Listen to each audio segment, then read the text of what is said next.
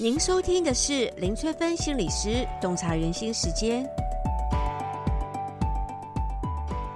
欢迎收听林翠芬心理师洞察人心时间。这一集要带大家洞察的是关系和解课程当中的第一堂亲子行为说话术，如何从心理的层面化解一触即发的子女战争哦。邀请大家一起来玩玩家庭游戏牌卡。接下来是跟局世代伙伴们的访谈内容，欢迎大家踊跃报名参加课程哦。接下来我们想要聊聊的就是关于子女的关系，因为其实长辈，呃，我觉得长辈他们比较会面对到的，可能是已经出社会的，他们如果在面对就是这样的相处关系上面，就是长辈面对已经出社会或者已经成家的子女相处关系上，可能会有什么问题，会让他们感觉到很困扰。呃，长辈如果面对已经出社会或者是已经成家的子女啊，可能会比较困扰的部分啦，就是说，嗯，有些长辈可能会对于孩子的生活过度的摄入，或者是说，呃，有些长辈可能对于孩子的一个呃家庭的一个呃状态也会有一点担忧，所以我觉得像有些如果孩子已经成家的话。长辈在这个部分当中要如何拿捏一个呃好的界限？当然还有一些，就如果已经成家了，长辈可能还要扮演一个呃再度再度成为一个主要照顾者的角色。这也是我们现在还蛮常见的，就是会成为一个主要照顾者，又再度成为主要照顾者。其实如果从心理的角度来看，这其实对长辈是好的。就是呃，我们华人世界常会说三代同堂。那三代同堂其实从心理健康的角度其实是正向的哦，因为譬如说呃，长辈呃在随着年龄的增长，那在心理的需求上反而是非常重视人际关系的。然后随着年龄的增长，开始对于不同阶段你可能会有一些遗憾，他们反而会。转换心理，就像很多呃长辈自己在年轻的时候当爸爸妈妈的时候，可能是一个很严格、不那么温暖的爸爸妈妈。可是，一旦当长辈、当爷爷奶奶的时候，他们常常会是一个非常温暖的，然后呃给很多爱的一个长辈。所以，其实我自己个人觉得，我还蛮多当事人其实是隔代教养长大的小孩。那么回过头来。就是回顾过往的时候，会觉得其实爷爷奶奶或是阿公阿妈，其实给他们的爱是很饱满的，然后对他们从小成长是一个很有力量的一个支持。其实很多呃爷爷奶奶或阿公阿妈，其实在这个部分当中，给孩子的一个无条件的爱，反而不是来自于父母，反而会是来自于阿公阿妈无条件的爱，因为他对你没有任何，他是讨你欢心。让你开心，所以有时候我会觉得，呃，大家会看到隔代教养当中好像比较负向的部分，可是其实，在隔代教养在心理上，对于孩子跟对于就是长辈，其实各有一些优点在的，所以呃，很多长辈在这时候反而可以就是真正享受亲子关系。真正愉悦的亲子关系，没有负担的亲子关系，因为他们已经不需要再为有些长辈，有些了已经不需要再为了呃生活而有那么大的压力，所以反而他们可以非常轻松的去享受带着孙子到处呃走啊，或者是说去享受呃人生呃另外一个开心的事情呃，所以你看像很多长辈，我都会观察他们会带呃孙子呃去公园玩啊。或者去参观什么展览啊，或者是去动物园啊，或者是去一些游乐场，然后他们会嗯一直讨好小孩，呃，爸爸妈妈说不能吃糖，他就会给他吃糖，因为他就喜欢看他们开心愉快的样子。所以呃，有时候我觉得对于呃成长的过程中，我们怎么样去把正向的对心理健康是正向的，然后我们去理解怎么样朝这个方向走。然后把负向的把它降低，其实对关系中也是很重要的。所以，可是刚刚就是，如果长辈他比较在面对隔代的时候，会会其实可以带出各项各样的就是正向的，或是比较好的一些相处方式。但是有没有就是，比如说是那种面对已经长大的子女，可是却对就是长辈却对自己的子女两个有关系上面的一些冷冻的状况？哦，这其实很常见哦。长辈跟子女关系冷冻，通常会造成长辈跟子女关系很冷，然后子女都不回家。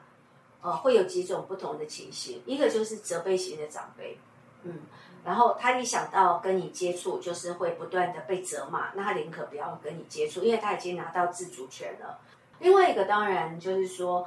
曾经呃，其实有些时候关系断裂啊。通常都是发生一个蛮大的一个冲突事件，或是一连串的，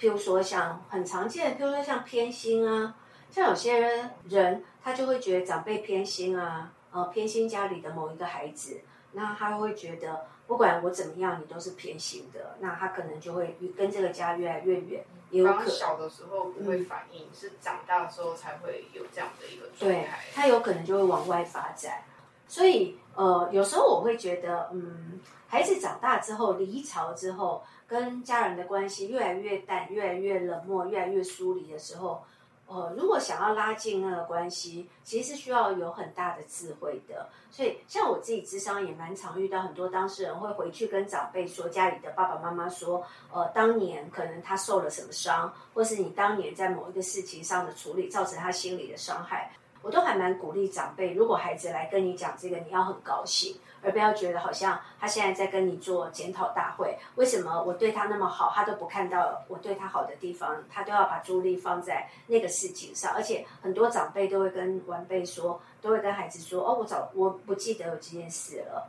那孩子都记得很清楚。所以如果有这样的状况，即使你不记得了，或是你觉得何以他不把。呃，重心放在正向的事情上，那也许你可以来看一下说，说当年也许我疏忽了，呃，没有，嗯、呃，就是注意到这件事情让你受伤，我觉得很抱歉。其实你只要对孩子说一些你知道他受过的苦，对孩子就很重要，而不要被否定的感觉。所以先接纳他的感觉，对，先接纳他的理解、接纳，然后如果可以再同理他说，哦，原来他曾经经历这样的经历。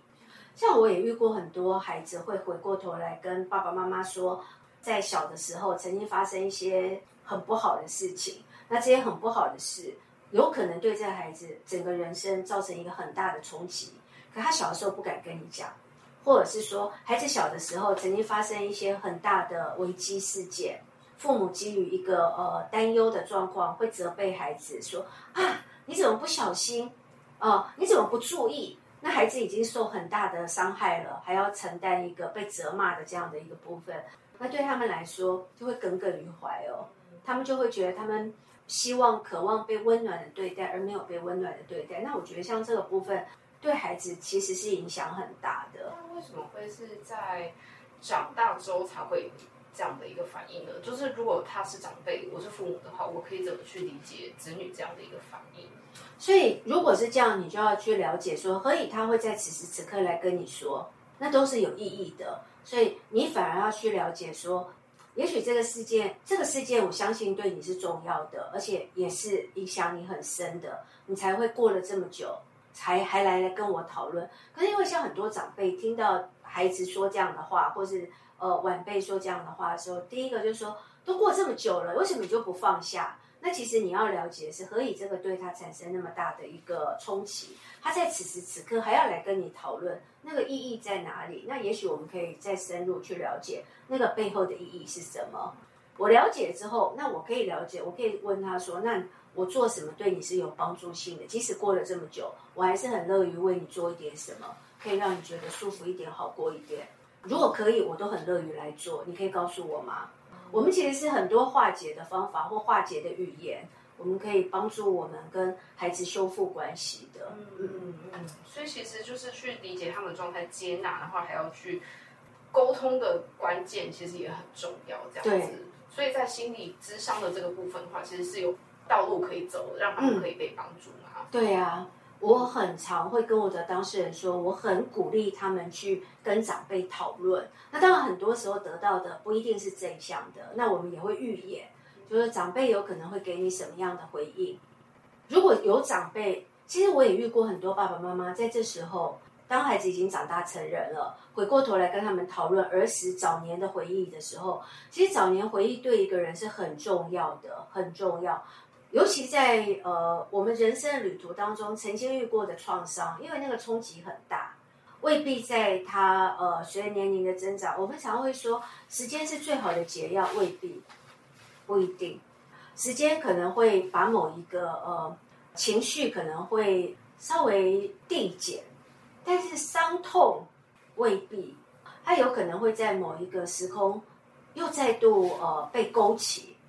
或者是说，又遇到哪一个事件，又再度被唤起，所以有时候我觉得，大家说时间是最好的疗愈，我觉得面对理解才是最好的疗愈。时间过了很久之后，他有可能，他最不喜欢长辈的某些行为，他也有可能会复制到他自己的身上。当我呃出现我最不爱的，我的呃曾经我最痛恨的人的行为的时候，有可能我这时候就会开始痛恨我的长辈哦。就譬如说，我的长辈曾经很高压的对待我，可是我后来又很高压去对待我的小孩的时候，有可能他现在就会开始觉得都是你给我这些，因为我在做咨商也很常发生这样的状况，发现自己去复制长辈的行为，然后开始去探索自己的行为，了解自己的状态，希望不要再被影响的时候，有可能他这时候会回去跟长辈再提起这些事。所以很多事情跟我们想的会有一点不同。嗯、所以如果讲是心理智商的一个病，嗯、要学习怎么样去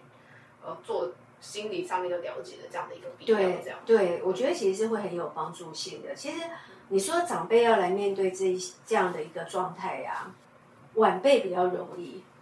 长辈相对上，我自己做的经验，我真的还蛮鼓励长辈。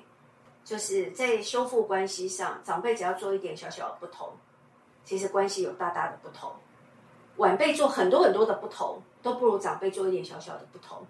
那个关系上的一个变化，其实是非常显而可见的。所以很鼓励很多长辈一起来共同努力修复，任何关系都可以修复。这一集就跟大家分享到这里。如果大家想要了解什么行为代表什么样的心理意涵，都可以留言给我哦，我们下集再见喽。